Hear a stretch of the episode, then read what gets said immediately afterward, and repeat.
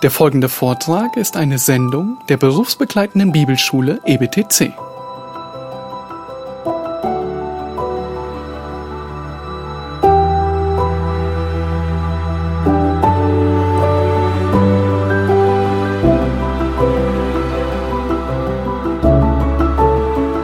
Das Wort Gottes ist unsere Richtschnur, ist das, wonach wir unser Leben ausrichten. Das Wort Gottes ist auch für uns Männer die Richtschnur, nach der wir unser Leben ausrichten. Und wir brauchen die Erinnerung daran, was Gott eigentlich wichtig ist, wenn wir unser Leben Tag ein, Tag aus führen. Wir merken immer wieder, dass wir Ausrichtung brauchen, Rekalibrierung brauchen. Und Gottes Wort, es macht so deutlich, vor allem entgegen vieler Überzeugung von Männern, dass Gott sich um deine Beziehungen kümmert. Dass es ihm wichtig ist, wie deine menschlichen Beziehungen aussehen. Dass sie von Interesse, von sein Interesse gilt deiner Aufrichtigkeit in den Beziehungen. Die Bibel sagt uns nicht nur, wie wir von unseren Sünden gerettet werden können, sondern sie lehrt uns auch, wie wichtig es ist, dass deine Beziehungen in Ordnung sind. Aber wir Männer, wir sind Macher. Beziehungen, das hört sich nach viel Arbeit an. Ja, ist es. Beziehungen bedeuten für uns viel Arbeit. Sie erfordern viel Kraft, sie erfordern Intention, sie erfordern Überlegung, sie erfordern Planung. Aber die Harmonie und Aufrichtigkeit in unseren Beziehungen ist unumgänglich vor Gott, auch für uns Männer.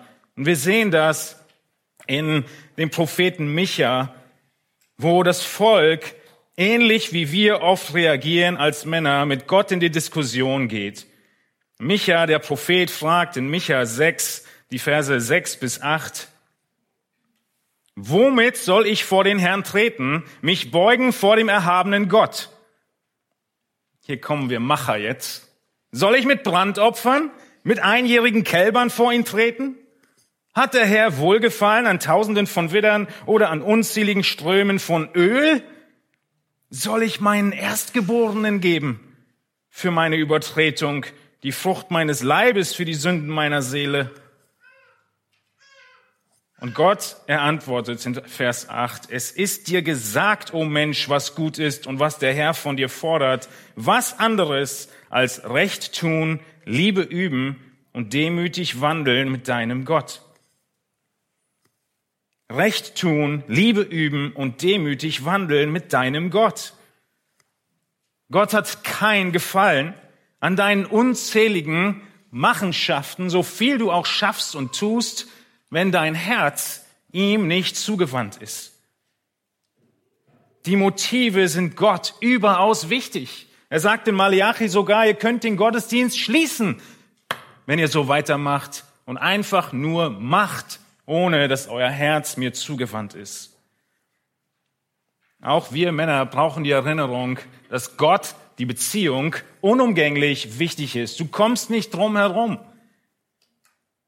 Und wir können heute in diesem zweiten Teil, wenn wir über die Aufgaben des Ehemannes nachdenken, aus 1. Petrus 3, Vers 7, uns die klare Überzeugung hinter die Ohren schreiben. Wenn dein Christsein zu Hause nicht funktioniert, dann funktioniert es gar nicht. Wenn dein Christsein zu Hause nicht funktioniert, funktioniert es gar nicht. Das ist Gottes Resümee, was wir hier in 1. Petrus 3,7 im zweiten Teil dieses Verses heute sehen werden. Wir haben uns letzte Woche schon angeschaut, dass wo immer Wasser fließt und es eine Strömung gibt, es alles mitnimmt. Es sei denn, es gibt Kraft, die dagegen wirkt. Und auch jeder einzelne Mann hier im Raum wird mit dem Strom der Gesellschaft mitgerissen werden, es sei denn, er stellt sich dagegen mit der einzigen Kraft, die es schafft, nämlich der Kraft, die von Gott kommt, um seine Ehe zu retten und nicht im Strom der Gesellschaft und in der Lust seines Fleisches und in vielen Versuchungen ihn zu erlegen. Die göttlichen Ressourcen, die Gott uns geben möchte, finden wir hier in 1. Petrus 3,7. Und wir haben uns fünf Schlüssel angeschaut, wie du ein Christusähnlicher Ehemann sein kannst. Die ersten zwei haben wir uns letzte Woche angeguckt und Nummer drei, B geht es heute weiter. Wir finden diese Prinzipien und diese Schlüssel in 1. Petrus 3,7. Lasst uns den Text nochmals zusammen anschauen. 1. Petrus 3, Vers 7. Ihr Männer sollt gleichermaßen einsichtig mit eurer Frau als dem schwächeren Gefäß zusammenleben und ihr Ehre erweisen, weil ihr ja gemeinsam Erben der Gnade des Lebens seid, damit eure Gebete nicht verhindert werden. Wir haben in den letzten Wochen gesehen, wie Petrus in seinem Brief und in diesem Kapitel 2 und 3 einen großen Wert darauf legt, darüber zu sprechen, wie in Gottes Plan Autorität und Unterordnung zusammenwirken. Über verschiedene Beispiele hinweg. Und nun sind wir bei dem Thema Autorität und Unterordnung beim Mann gelandet, konkret beim Ehemann. Der Ehemann hat eine Autorität über sich und die ist Christus. Das war unser erster Schlüssel. Wir müssen Christus imitieren. Wir haben es ausgearbeitet aus dem Begriff ihr Männer gleichermaßen. Genauso wie Christus sich eingeordnet hat in die Autorität und Unterordnung Gottes, in seinen Plan, genauso wie die Ehefrau sich einordnet, genauso wie die Sklaven oder Knechte sich einordnen, genauso ordnen wir uns ein in unsere Rolle. Unsere Rolle ist unter Christus und wir müssen ihn imitieren.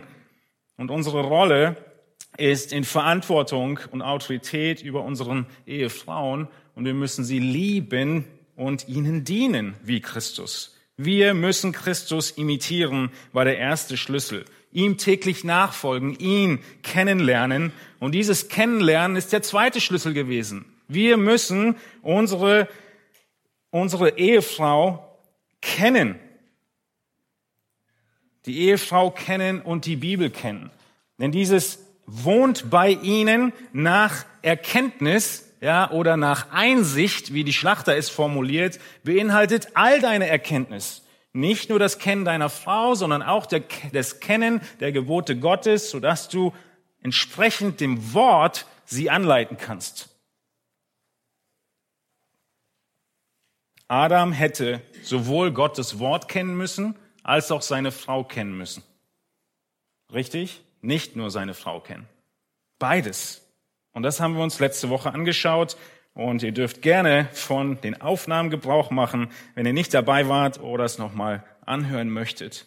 Entsprechend deiner Kenntnis und Einsicht sollst du nun mit deiner Ehefrau zusammenleben, mit ihr zusammen wohnen.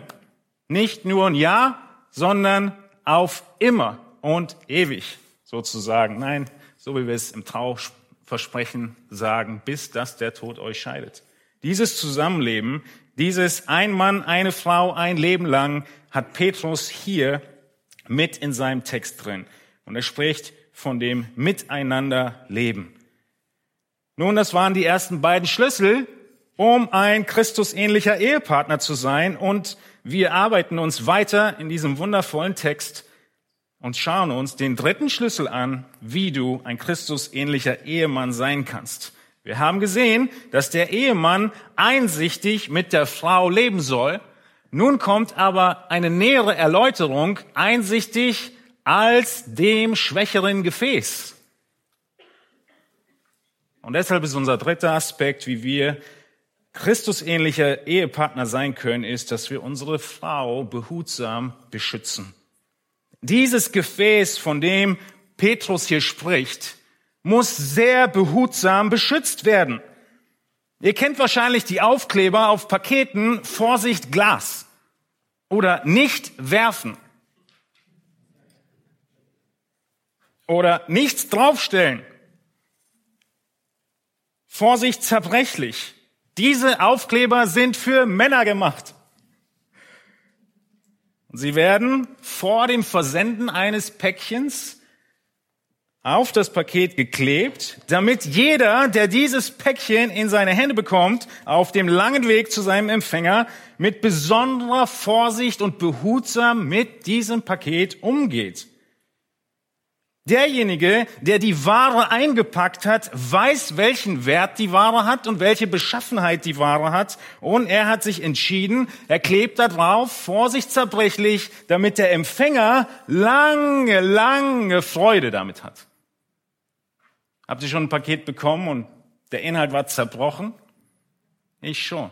So ärgerlich.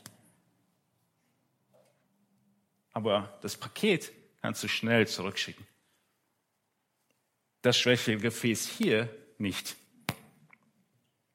So ähnlich ist es mit dem weiblichen Geschlecht. Gott, der Schöpfer, gibt dir einen sehr wichtigen Hinweis, damit du lange Freude an deinem Gegenüber hast, nämlich Vorsicht, zerbrechlich.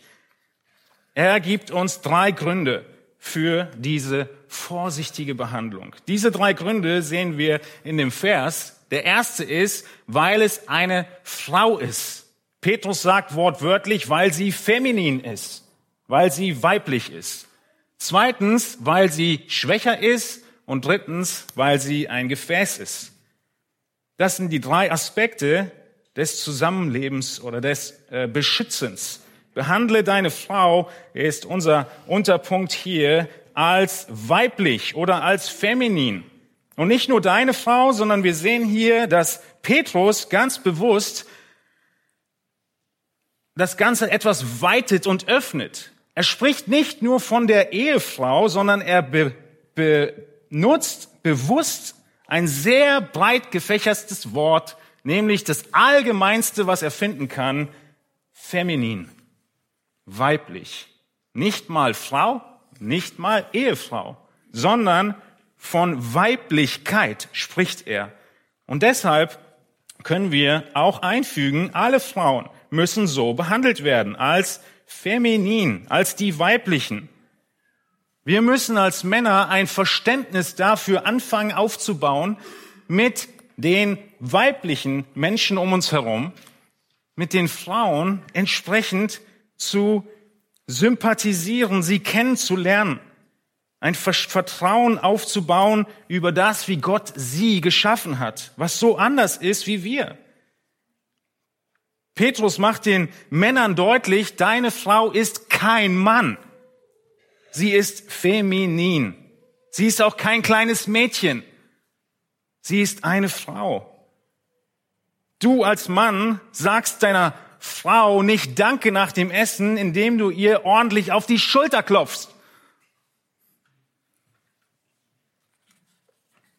Und wir sehen gleich weiter, wie Petrus es ausformuliert. Wir sollen unsere Frau und jede Frau als schöne, wertvolle, zerbrechliche Mingvase behandeln, könnte man sagen. Sie ist feminin und Gott hat uns von Natur aus, von der Schöpfung her unterschiedlich geschaffen. Zweitens müssen wir sorgsam mit unseren Frauen umgehen, weil sie das schwächere Gefäß ist. Gott hat Mann und Frau geschaffen und er hat die Frau als das schwächere Gefäß beschaffen, geschaffen. Was bedeutet das schwächere Gefäß? Es bedeutet, dass du sorgsam mit ihr umgehst. Sie ist nicht mit der gleichen Widerstandskraft geschaffen wie du.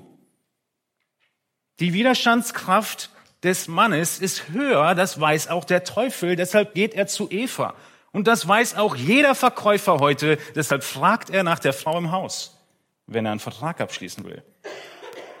Das müssen wir uns bewusst sein. Aber diese Schwäche ist nicht einfach nur in einem Bereich. Die Schwäche ist nicht generell. Das, was generell ist, ist, dass wir Menschen alle schwach sind, Mann wie Frau. Das vergessen die Männer oft. Wenn sie diesen Vers lesen, dann gibt es die Frau als das schwächere Gefäß und der Mann vergisst, dass er in Kapitel 1 als vergehendes Gras bezeichnet wurde.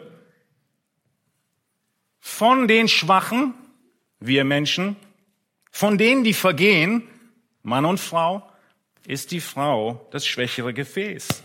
Sie ist sicher nicht schwächer in der Leidenskapazität. Die Leiden einer Geburt im Gegensatz zur Männergrippe. Es betrifft nicht jeden Bereich, aber den, den Petrus auf jeden Fall meint, ist, dass sie das schwächere Gefäß ist aufgrund ihrer Stellung in der Unterordnung. Das ist der direkte Zusammenhang und die wichtigste Bedeutung, die ihr euch merken müsst. Sie ist vor allem das schwächere Gefäß aufgrund ihrer Stellung, weil sie sich unterordnet. Und ihr habt viel davon gelernt in den drei Predigten zur Ehefrau von Matthias.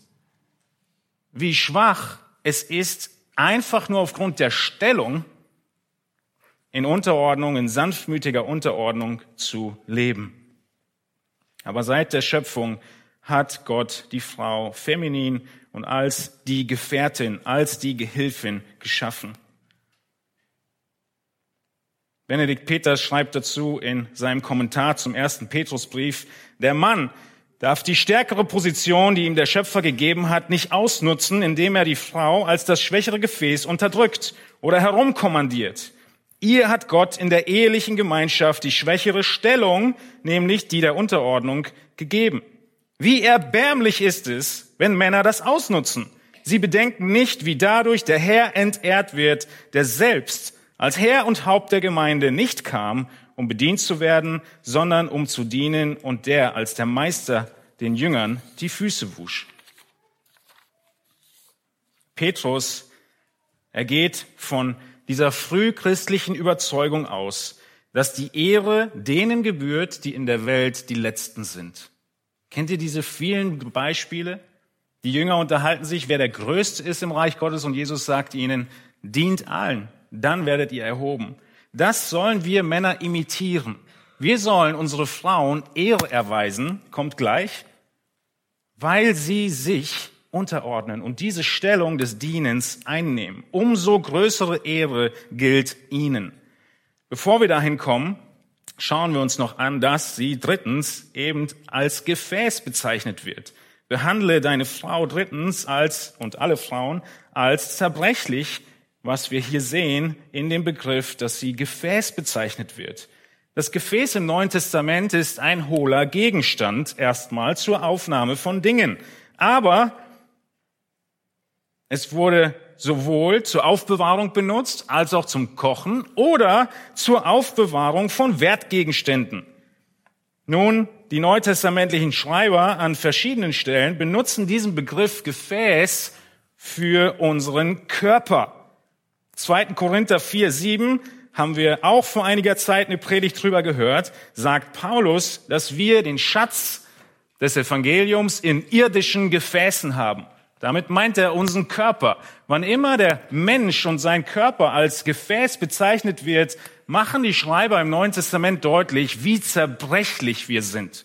In 2. Korinther 4 die ganzen Leiden, die Schwierigkeiten, die Anfechtungen, die körperlichen Gebrechen. Und hier Petrus in ähnlicher Weise. Die Zerbrechlichkeit ist, was Petrus betonen möchte, wenn er äh, für die Frau das Bild des Gefäßes benutzt. Die, die Leute damals, die den Petrusbrief bekommen haben, für die war das ganz klar, dass Gefäße sehr zerbrechlich sind.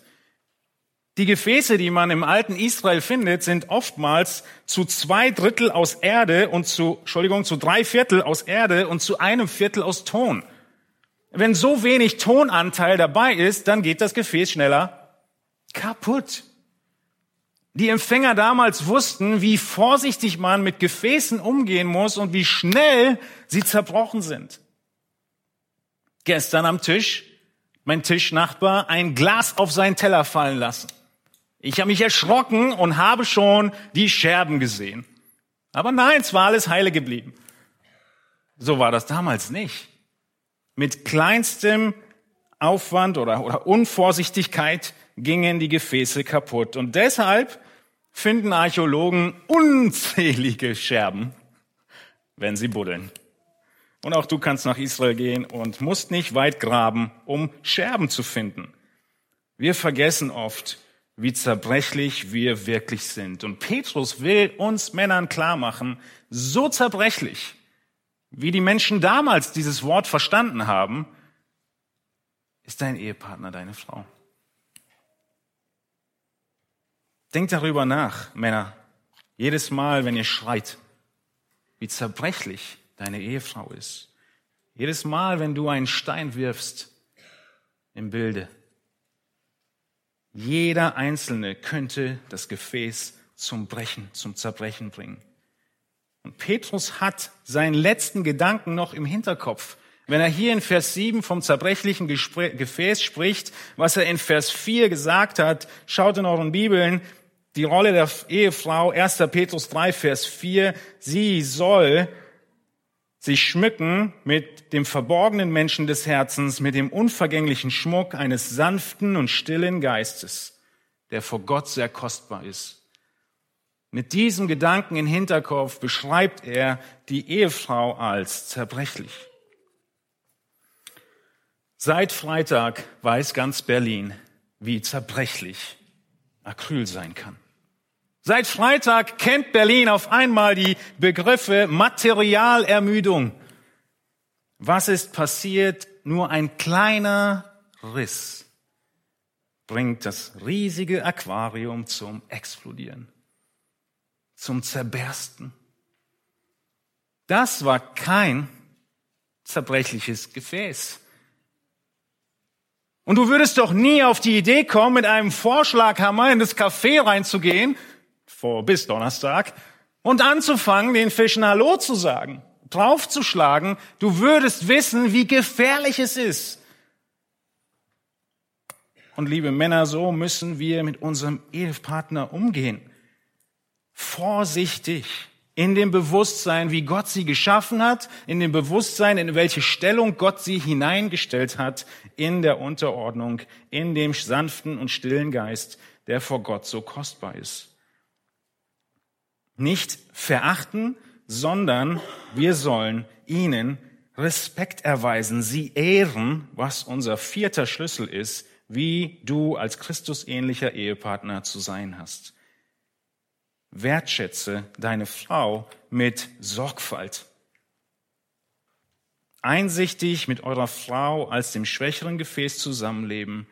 Und der Text geht weiter. Und ihr Ehre erweisen. Ihr Ehre erweisen. Was bedeutet es, deiner Ehefrau Ehre zu erweisen? Dieses Erweisen ist ein zuweisen, ein Aufteilen, Ehre ihr geben, Ehre gewähren. Es ist eine Entscheidung, die du treffen musst. Es ist ein Aufruf an dich. Erweise ihr Ehre. Du bist gefragt. Du sollst mit ihr als dem schwächeren Gefäß zusammenleben nach Erkenntnis. Das haben wir durchgearbeitet. Wir werden gleich noch sehen, warum. Weil ihr, weil sie Miterbin der Gnade des Lebens ist. Du sollst sie ehren. Der Begriff Ehren heißt wertschätzen, heißt es als eine Kostbarkeit anzusehen, Würde, Wert und Preis zu verstehen von deiner Ehefrau. Gott sagt, du musst deine Frau Wertschätzung zukommen lassen. Sie steht ihr zu und du musst sie ihr gewähren. Eure Aufgabe, sagt Petrus, liebe Männer, ist, erweise Ehre. Erweisen steht im Präsens. Gott sagt also nicht nur am Geburtstag, nicht nur am Valentinstag, nicht nur am Jahrestag. Hast du ihn vergessen? Nicht nur an irgendeinem Tag, sondern die ganze Zeit hindurch. Du sollst Ehre erweisen, fortwährend. Was heißt Ehre erweisen? Den Wert geben, den sie hat. Einen hohen Preis. Sie schätzen wie einen hohen Preis. Sie honorieren, als wäre sie das teuerste der Welt.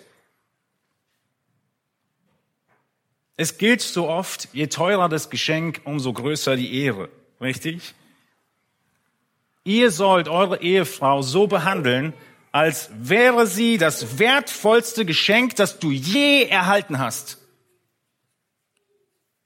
In Sprüche 31, Vers 10 formuliert der Schreiber es wie folgt, eine tugendhafte Frau, wer findet sie? Sie ist weit mehr wert als die kostbarsten Perlen. Ist das dein Bewusstsein, wie du deine Frau schätzt? Neben Christus muss deine Ehefrau die Person in dieser Welt sein, die du mehr schätzt als alles andere. Mehr wertschätzt, einen höheren Wert ihr beimisst.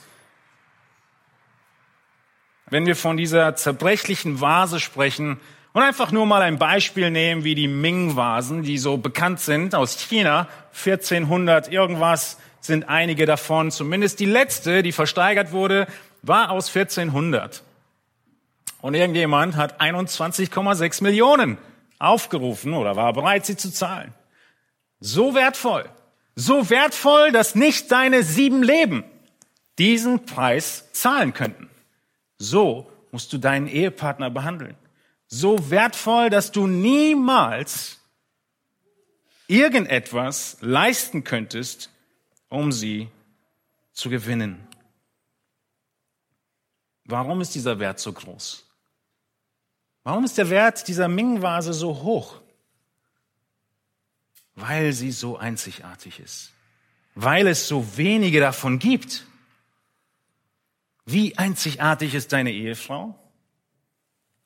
Einzig, einzigartig. Es gibt nur eine einzige und die hat Gott an deine Seite gestellt, bis dass der Tod euch scheidet. Schätze sie wert. Warum schätzt du sie wert? Einfach nur aus dem Grund, weil sie dich geheiratet hat. Vielleicht bist du wegen Christus ein Heiliger, aber du sündigst immer noch, richtig? Unsere sündigen Motive, unsere Selbstsucht, unser stolzes Herz, all das erträgt unsere Ehefrau und sie bleibt immer noch da. Das ist Grund genug, sie zu ehren. Ehre sie nicht nur mit deinen Lippen. Sei kein Schauspieler der Ehre deiner Frau gegenüber. Gott kann das nicht ab. Wenn er sagt, ehre sie, dann meint er, ehre sie. Und nicht nur ein Lippenbekenntnis. Erinnert ihr euch an Markus 7, Vers 6, wo Jesus zu dem Pharisäern spricht, trefflich hat Jesaja von euch Heuchlern geweissagt, wie geschrieben steht, dieses Volk ehrt mich mit den Lippen, doch ihr Herz ist fern von mir.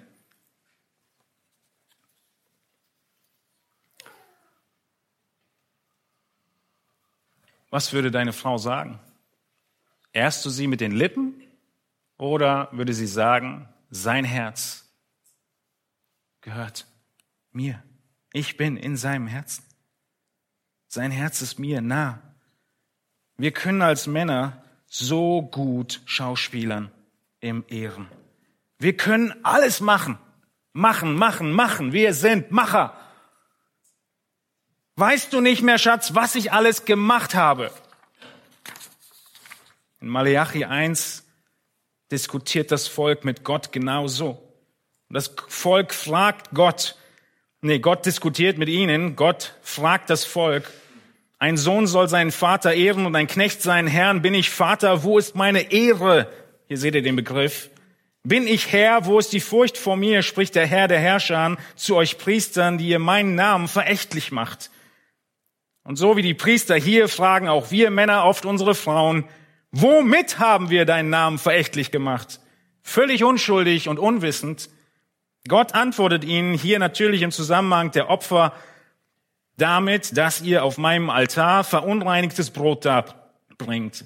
Aber ihr fragt, womit haben wir dich verunreinigt? Damit, dass ihr sagt, der Tisch des Herrn sei verachtenswert. Und wenn ihr ein blindes Tier zum Opfer bringt, ist es nichts Böses. Und wenn ihr ein lahmes oder krankes darbringt, ist es nichts Böses. Bring es doch deinem Statthalter. Wird er Wohlgefallen an dir haben oder dich freundlich beachten? Spricht der Herr der Herrscher. Deine Ehre darf kein Schauspiel sein von deiner Frau. Deine Wertschätzung ihr gegenüber. Nicht nur ein Lippenbekenntnis. Nicht nur den Blumenstrauß kaufen. Das Reden und der Umgang von euch beiden in der Öffentlichkeit kann so angespannt sein. Du kannst so viel darauf pochen, was du alles machst. Du kannst so viel darauf pochen, wie viel du arbeitest und wie viel Zeit du verbringst. Und trotzdem kann dein Herz fern von ihr sein und sie wird es spüren, weil sie hat dafür so ganz besondere Antennen. Warum hat Gott ihr diese Antennen gegeben? Damit eure Ehe das Leben lang hält. Schätze sie wert, dass sie diese Rückmeldungen gibt, denn sie sind wichtig. Du schätzt ihre innere Schönheit, wie wir es in den letzten Predigten von Matthias gesehen haben. Und dieser Machtmissbrauch, diese Autorität, die Petrus hier anspricht, die wir nicht missbrauchen dürfen, sie ist bei Männern nicht unbedingt laut, nicht unbedingt aggressiv. Aber sie kann auch einfach nur ein abschätziges Behandeln beinhalten. Natürlich nicht extrem, aber so unterschwellig unter Druck setzen.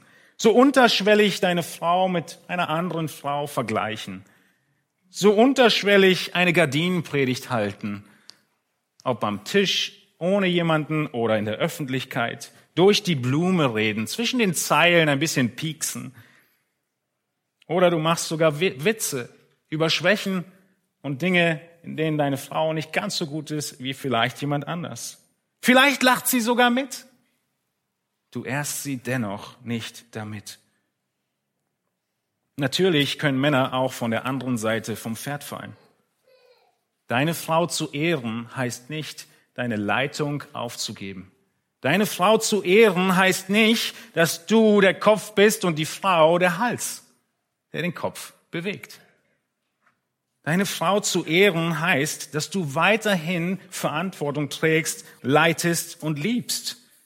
Aber du ehrst sie und wir sehen gleich, in welchem Ehrengrad, wie weit ehrst du sie, Du leitest trotzdem, du wirst nicht geleitet, auch wenn du sie ehrst. Der Grund, den Petrus jetzt angibt und das Ausmaß deiner Ehre kommt als nächstes. Welchen Ehrengrad hat also deine Frau? Petrus antwortet und sagt, du sollst sie ehren, denn sie ist Miterbin der Gnade des Lebens. Das ist deine Motivation und das Ausmaß der Ehre. Das ist deine Perspektive. Wir sind Mitehren der Gnade, Miterben der Gnade des Lebens. Wir sind völlig gleichberechtigt als Erben von Christus. In Römer 8, 17 benutzt Paulus diesen Begriff Miterbe, ein sehr seltener Begriff. Und in Römer 8, 17 ähnlich formuliert, wo Paulus schreibt, wenn wir aber Kinder sind, so sind wir auch Erben, nämlich Erben Gottes und Miterben des Christus, wenn wir wirklich mit ihm leiden, damit wir auch mit ihm verherrlicht werden. Was sind wir? Wir sind Miterben des Christus. Genauso wie du Miterbe Christi bist, genauso ist dein Ehepartner, deine Frau Miterbin Christi. Ist dir das bewusst, dass ihr das gleiche Erbe zusteht wie dir? Frauen sind völlig gleichberechtigt. Wir sehen das in Galater 3, 28 später noch. Wir sind in der Stellung vollkommen gleich vor Gott. Keine Hierarchie der geistigen Werte wie bei den Mormonen. Frauen werden bei den Mormonen Teil des himmlischen Harems, Männer werden zu Göttern. Nein, sondern völlig gleich mit Erben in allem, was Gott bereitgestellt hat. Und deshalb, sagt Petrus, sollst du sie ehren, weil ihr ja gemeinsam Erben der Gnade des Lebens seid. Wenn sie Erbin ist, ist sie Fürstin. Und du behandelst sie wie die Fürstin im Himmel. Das ist der Satz, den ich möchte, dass ihr euch merkt. Merksatz, Doppelpunkt. Behandle deine Ehefrau genauso, wie Christus sie behandelt. Er sieht sie als vollkommen gerecht gesprochen. Er hat sein Leben für sie hingegeben. Er hat alle Lasten getragen, die sie nicht tragen konnte. Er hat auf seine Rechte verzichtet, um für sie Frieden zu schaffen. Du kannst dieses Buch, ich habe drei Stück davon drauf hier vorne liegen, lesen. Wer bin ich? Ein kleines Buch, was gerade rausgekommen ist und die Identität in Christus beschreibt. Es beschreibt, wer ein Christ ist und was Gott mit ihm gemacht hat.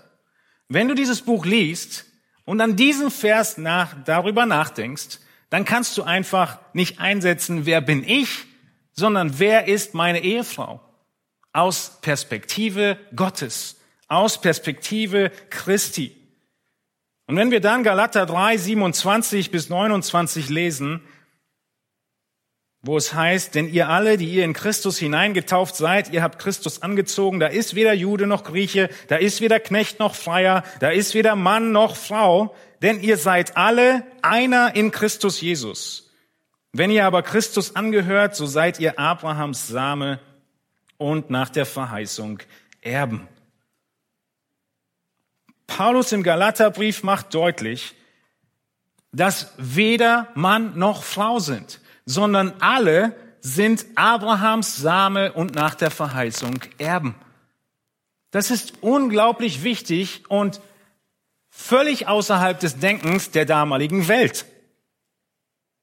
Galater 3, 27 bis 29 macht deutlich, dass Männer und Frauen in die Kategorie der Söhne Gottes gehören. Frauen, Söhne, warum? Ja, ihr solltet darauf bestehen, dass ihr Söhne seid.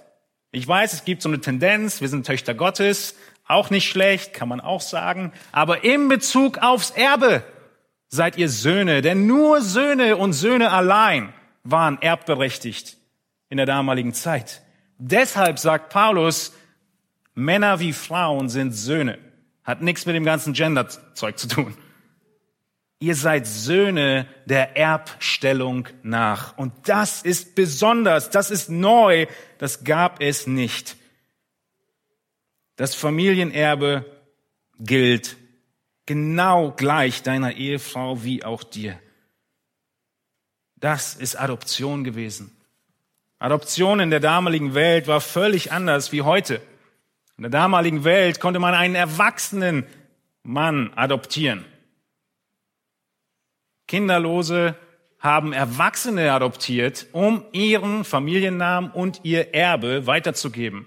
Das ist das Bild, was die neutestamentlichen Leser unter Adoption verstanden haben, wie genial, dass Gott dich adoptiert hat. Warum? Um dir sein Erbe zu geben. In Galater 4 lesen wir, als die Zeit erfüllt war, sandte Gott seinen Sohn, geboren von einer Frau und unter das Gesetz getan, damit er die, welche unter Gesetz waren, loskaufte, damit wir die Sohnschaft empfingen. Hier sehen wir, dass Männer wie Frauen die Sohnschaft empfingen, weil es ums Erbe geht. Weil ihr nun Söhne seid, hat Gott den Geist seines Sohnes in euer Herz gesandt, der ruft aber Vater. Du kannst diesen Vers umformulieren auf deine Ehefrau hin und in dir selbst vorlesen und in Erinnerung rufen. Als die Zeit erfüllt war, sandte Gott seinen Sohn, geboren von einer Frau und unter das Gesetz getan, damit er meine Ehefrau, welche unter dem Gesetz war, loskaufte, damit meine Ehefrau die Sohnschaft empfinge. Weil meine Ehefrau nun Kind Gottes ist, hat Gott den Geist seines Sohnes in ihr Herz gesandt, der ruft, aber Vater. So ist meine Ehefrau also nicht mehr Knecht, sondern Kind Gottes. Wenn aber Kind Gottes, dann auch Erbe Gottes durch Christus. Ehre erweisen, weil ihr Miterben seid. Halt dir das vor Augen. Jerry Bridges schreibt in diesem ähm, Kapitel, wer bin ich, Kapitel 4, meine Ehefrau wurde als Sohn Gottes adoptiert. Sie ist ein Kind des Königs. In diesem Leben genießt sie das Vorrecht einer innigen Vater-Kind-Beziehung zu ihm und sie sieht erwartungsvoll einem ewigen Erbe entgegen, das viel herrlicher ist als alles, was ich mir vorstellen kann. Was war unser Merksatz? Behandle deine Ehefrau genauso, wie Christus sie behandelt. Er sieht sie als vollkommen gerecht. Er hat sein Leben für sie hingegeben. Er hat alle Lasten getragen, die sie nicht tragen konnte. Er hat auf seine Rechte verzichtet, um für sie Frieden zu schaffen. In dem Buch, was ich letzte Woche schon zitiert hatte, Der vorbildliche Ehemann von Scott, findet ihr eine Liste von Ideen zur Umsetzung deiner Wertschätzung. Scott schreibt, Gott weiß, ob du deine Frau in deinem Herzen ehrst aber deine Ehefrau kann es nur wissen, was sie dir bedeutet, wenn du es durch deine Worte und Taten bezeugst. Nachfolgend findest du eine Liste mit Möglichkeiten, wie du deiner Frau Ehre erweisen kannst. Sage ihr, was sie dir bedeutet und wie dankbar du Gott für sie bist. Sage ihr, was du konkret an ihr oder dem, was sie tut, schätzt. Konzentriere dich auf ihren Charakter. Rede freundlich mit ihr, so wie du gerne hättest, dass man mit dir redet. Rede nicht herablassend, behandle sie nicht auf herablassende Weise. Sage ihr nur Dinge, die erbaulich sind. Selbst konstruktive Kritik oder Ermahnung kann auf eine ermutigende Weise geübt werden. Sage Dinge, die sie aufbauen, wenn ihr beide mit anderen zusammen seid, beziehungsweise euch mit anderen unterhaltet. Sage nichts, was sie vor anderen schlecht macht oder in ihrer Gegenwart oder ohne ihr Beisein. Herablassende Witze und Sarkasmus sind fast immer erniedrigend. Behandle sie nicht wie eine Bedienstete, sondern diene stattdessen ihr. Das trifft aufs Wohnzimmer zu, auf die Küche zu und aufs Schlafzimmer zu. Wie verhält es sich mit der Ehre und dem Zusammenleben in dem Aspekt Dienst und Ehe? Der Dienst in der Gemeinde. Warren Wiersbe hat den Punkt so gut zusammengefasst. Und es passt gut, wenn wir an Silvester ein bisschen Revue passieren lassen und nach vorne schauen, dass ihr auch darüber euch Gedanken macht. Und das, was Wiersbe hier schreibt, unterschreiben eure Ältesten zu 100 Prozent. Hört zu. Heiraten bedeutet, dass Mann und Frau nicht mehr mein und dein unterscheiden, sondern nur noch unser sagen.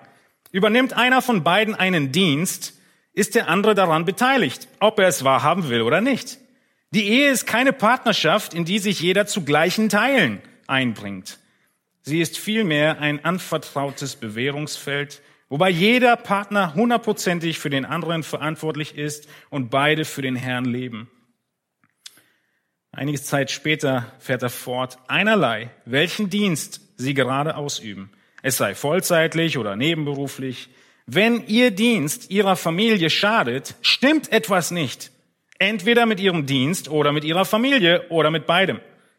Gott lässt es gewöhnlich nicht zu, dass ein Gutes abgerissen wird, damit ein anderes Gutes aufgebaut werden kann. Wenn ihre Familie mit ihrem Dienst im Widerstreit steht, und unangenehme Spannungen verursacht, müssen sie innehalten, Bilanz ziehen und vor dem Neubeginn einige tiefgreifende Veränderungen vornehmen. Denken Sie daran, das Beste, was Sie für Ihren Dienst tun können, ist eine gottgemäß lebende Familie zu bilden. Und das Beste, was Sie für Ihre Familie tun können, ist ein Dienst in der Gemeinde, durch den Gott verherrlicht wird. Familie und Dienst sind Freunde und keine Gegner. Und es ist Ihre Aufgabe, dafür zu sorgen, dass es so bleibt.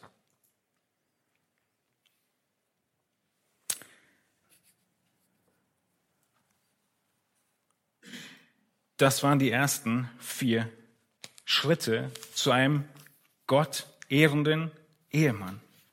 Wir haben gesehen, dass wir unsere Frau behutsam schützen und dass wir sie mit Sorgfalt wertschätzen. Wir sehen nun fünftens, den fünften Schlüssel für einen Christusähnlichen Ehepartner. Du musst an deiner Ehe mit Ehrfurcht arbeiten. Der Gedanke von Petrus geht weiter. Er schreibt, ihr Männer sollt gleichermaßen einsichtig zusammenleben und ihr Ehre erweisen, damit eure Gebete nicht verhindert werden. Ich habe ein paar Teile des Satzes weggelassen, seht ihr. Damit eure Gebete nicht verhindert werden, ist der letzte Teil von Vers 7. Du musst mit großer Ehrfurcht an deiner Ehe arbeiten. Petrus benutzt diese Worte, um dir deutlich zu machen, was passiert, wenn du nicht an deiner Ehe arbeitest. Er sagt dir, wenn du es nicht tust, wird Folgendes passieren, deine Gebete werden verhindert. Wenn du Gleichgültigkeit gegen dein, gegenüber deiner Braut säst, ist das, was du ernten wirst. Keine Möglichkeit mehr zu beten. Schwarz-Weiß, Männer. Wenn wir in unseren Beziehungen zu unseren Ehefrauen nicht ehrlich sind, können wir keine Beziehung zu Gott haben. Eine Ehe, die auf Gottes Weise, in Gottes Kraft und zu Gottes Ehre geführt wird, ist das Ziel. Gleichermaßen miteinander erben der Gnade des Lebens. Aber die vernachlässigte vernachlässigte Ehe, der Ehemann, der nicht ständig an seiner Ehe arbeitet, das führt zum Schlimmsten, was es für den Gläubigen auf dieser Seite des Himmels gibt. Das Schlimmste hier auf Erden ist, wenn Gott deine Gebete nicht mehr hört. Eure Gebete werden behindert. Sie prallen tatsächlich an der Decke ab. Psalm 66, 18 sagt der Psalmist, hätte ich Unrecht vorgehabt in meinem Herzen, so hätte der Herr nicht erhört. In Lukas 18, 11 sagt er, Jesus über den Pharisäer, der Pharisäer stellte sich hin und betete bei sich selbst so, Oh Gott, ich danke dir, dass ich nicht bin wie die übrigen Menschen, Räuber, ungerechte Ehebrecher oder auch wie dieser Zöllner. Dieser Pharisäer, er betet nur bei sich selbst. Dieses Gebet geht nicht weiter als die Decke. Wenn du deine Ehe nicht zur Priorität machst, entsprechend Gottes Wort, wirst du nur bei dir selbst beten und genau in diese Kategorie von Lukas 18, 11 fallen. Warum spricht Petrus dieses Thema an? Petrus spricht dieses Thema an. Petrus formuliert es so, wie er es macht, weil wir Männer seit dem Sündenfall eine große Tendenz und Schwäche dahin haben. Genau so zu agieren und zu reagieren. Die Tendenz zu dominieren wie ein Tyrann. Der Fluch aus 1. Mose 3,16, der Mann wird über der Frau herrschen. Es ist genau dasselbe, was Paulus in Kolosser 3,19 geschrieben hat. Die Predigt dazu haben wir vor einigen Monaten gehalten. Werden wir hier nicht einfügen. Ihr könnt sie nachhören. Ihr Männer liebt eure Frauen und werdet nicht bitter gegen sie. Diese Verbitterung gegenüber deiner Frau. Die Verbitterung, deine Autorität zu missbrauchen. Die Frage, die du dir stellen musst, ist, das Ehren deiner Frau wo beginnt es und wie weit geht es? Wir haben gerade schon gesagt, das Ehren deiner Frau dürfen nicht nur Lippenbekenntnisse sein, sondern müssen auch Taten sein. Aber wir können auch in die andere Richtung uns arbeiten und sagen, das Ehren deiner Frau dürfen nicht nur Taten und Lippenbekenntnisse sein, sondern muss dein Herz sein, müssen deine Gedanken sein, muss dein Wunsch sein. Du musst wirklich überzeugt sein, sie ist Miterbin mit mir. Ich habe nur eine andere Rolle einzunehmen. Diese Ehre erweisen wir ihr, indem wir schon entsprechend über sie denken, dann über sie reden und entsprechend handeln. In Ehrerbietung, in Wertschätzung, in dem Bewusstsein, dass wir Miterben der Gnade sind. Ansonsten wird es unsere Gebete verhindern.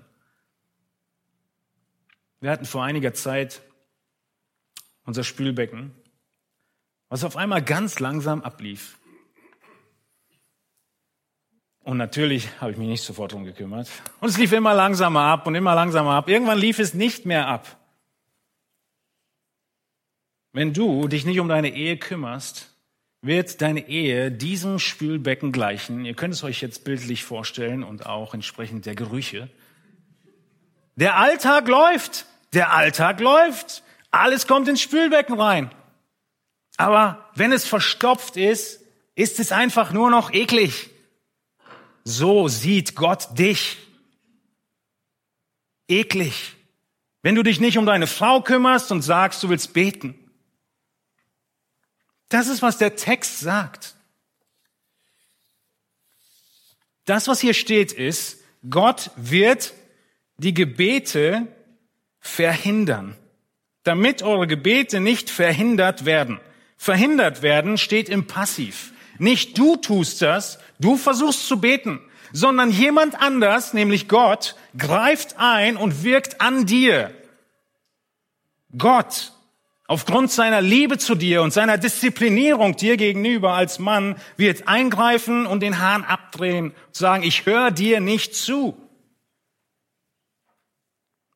Er verhindert das Gebet. Und es ist nicht nur im Passiv, sondern auch hier ist es wieder im Präsens in der fortwährenden Form. Petrus sagt, Gott wird verhindern und zwar für eine fortwährende Zeit. Gott sagt allen gläubigen Ehemännern, die sich nicht um ihre Ehe kümmern, du gehst auf die Ersatzbank und ich höre dir nicht zu. Wenn du deine Frau nicht biblisch behandelst. Dieses Behindern, dieses Verhindern ist ein klares und sehr harsches Wort, was Petrus benutzt. Es bedeutet abtrennen, abschneiden oder abschneiden. Deine Gebete werden abgetrennt. Sie werden behindert oder unfruchtbar gemacht. So wird das Wort benutzt. Versteht ihr Männer, was Gott uns sagen will? Hört ihr, was sein Wort hier sagt? Es ist Gottes Wille, dass du dir Zeit für deine Ehe nimmst. Es ist ein Dienst für Gott, an deiner Ehe zu arbeiten. Es ist eine geistliche Tätigkeit, die Gott gefällt, wenn du deinen Ehepartner liebst. Es gehört zu Gottes Plan, dass du dir Zeit nimmst für deine Ehe. Du dienst Christus, wenn du in deine Ehe investierst.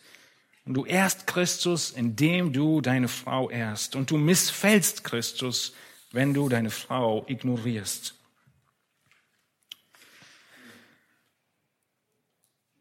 Ladies, Benedikt Peter schreibt in seinem Kommentar zum ersten Petrusbrief ein bisschen mehr an euch gerichtet. Wie passend ist das alles? Die Frau sucht nicht eitle Ehre, sondern bleibt bescheiden und still im Hintergrund. Dafür gibt der Mann ihr die Ehre, die ihr zusteht, ja, die er ihr schuldet. Die vorbildliche Frau von Sprüche 31 sucht nicht Rang und Ansehen in der Öffentlichkeit, sondern ist ganz zufrieden, dass nicht sie, sondern ihr Mann bekannt ist in den Toren der Stadt.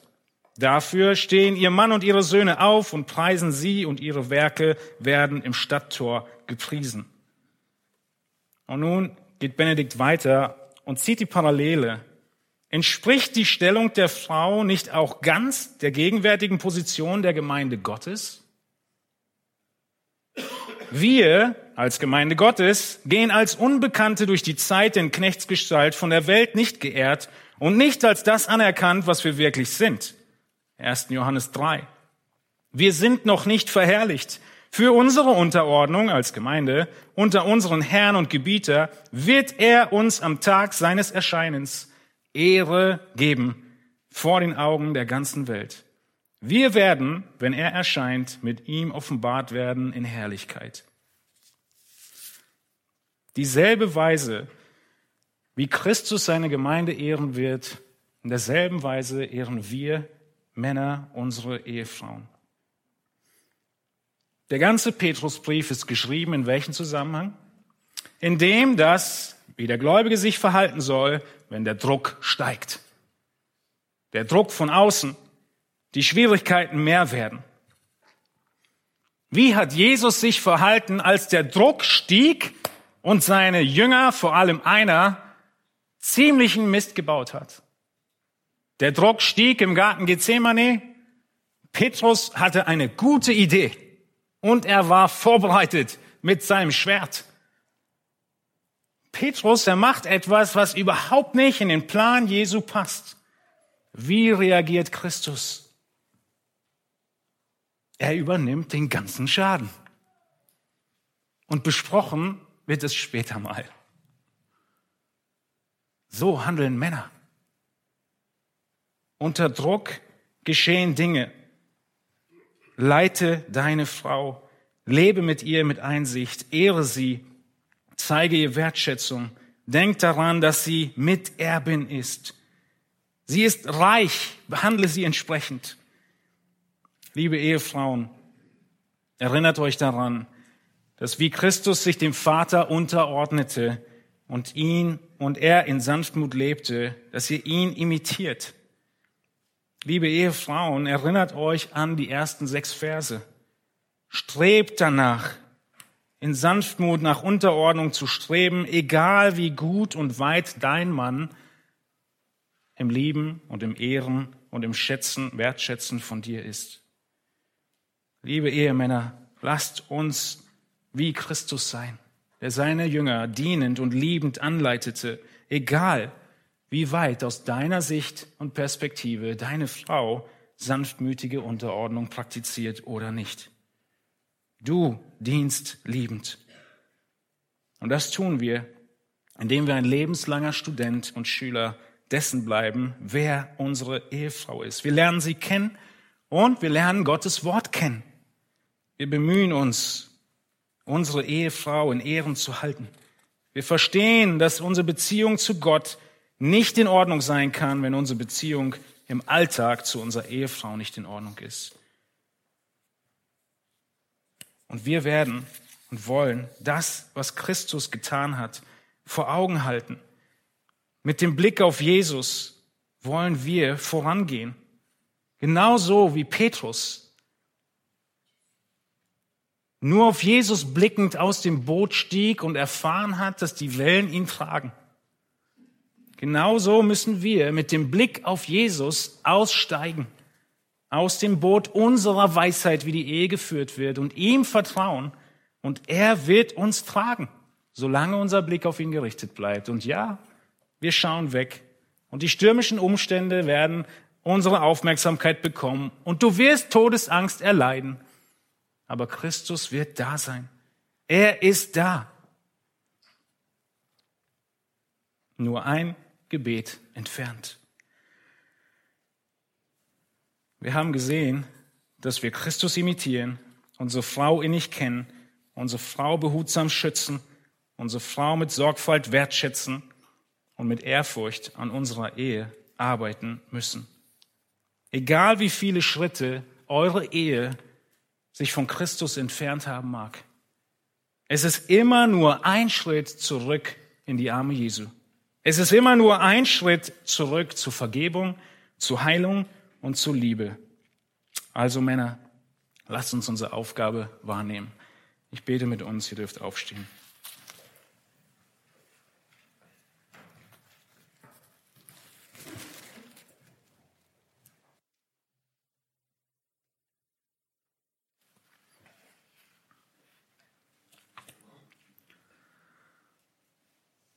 Himmlischer Vater, wir wollen dich preisen und dich loben dafür, dass dein Wort uns Wegweisung gibt, dass du uns aufzeigst, was dein weiser und guter Plan in dieser Welt ist, wie du Mann und Frau geschaffen hast, wie wir als Mann und Frau einen Teil vom Garten Eden auch heute noch erleben dürfen, die Gemeinschaft und Beziehung und Innigkeit und das Einssein von Mann und Frau.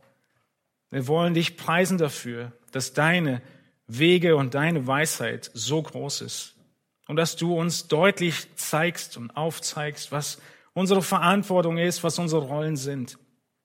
Und ich möchte dich bitten, Herr, dass du von uns vor diesem Klassiker bewahrst, uns in perfekt einzuarbeiten in die Rollenverantwortung unseres Gegenübers, anstatt in unsere. Herr, schenk Gnade dabei, dass wir Männer Lernende deines Wortes bleiben und dass auch unsere Ehen uns immer wieder dahin zurückbringen und uns bewusst machen, in welcher Beziehung wir zu dir stehen.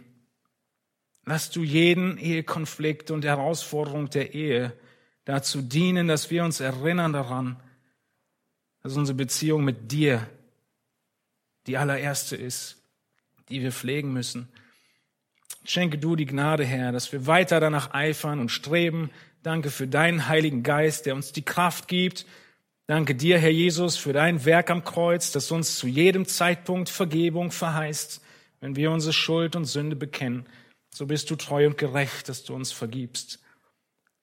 Danke, Herr, für dein Wort, für deine Weisheit und die Kraft, die du uns gibst, sie umzusetzen. Und mögest du reich geehrt werden. Und mögen wir viel Freude und Segen erfahren wenn wir entsprechend deinem Wort unsere Beziehungen leben. Amen.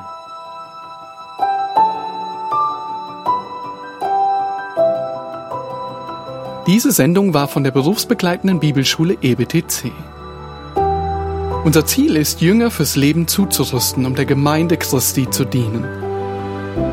Weitere Beiträge, Bücher und Informationen findest du auf ebtc.org.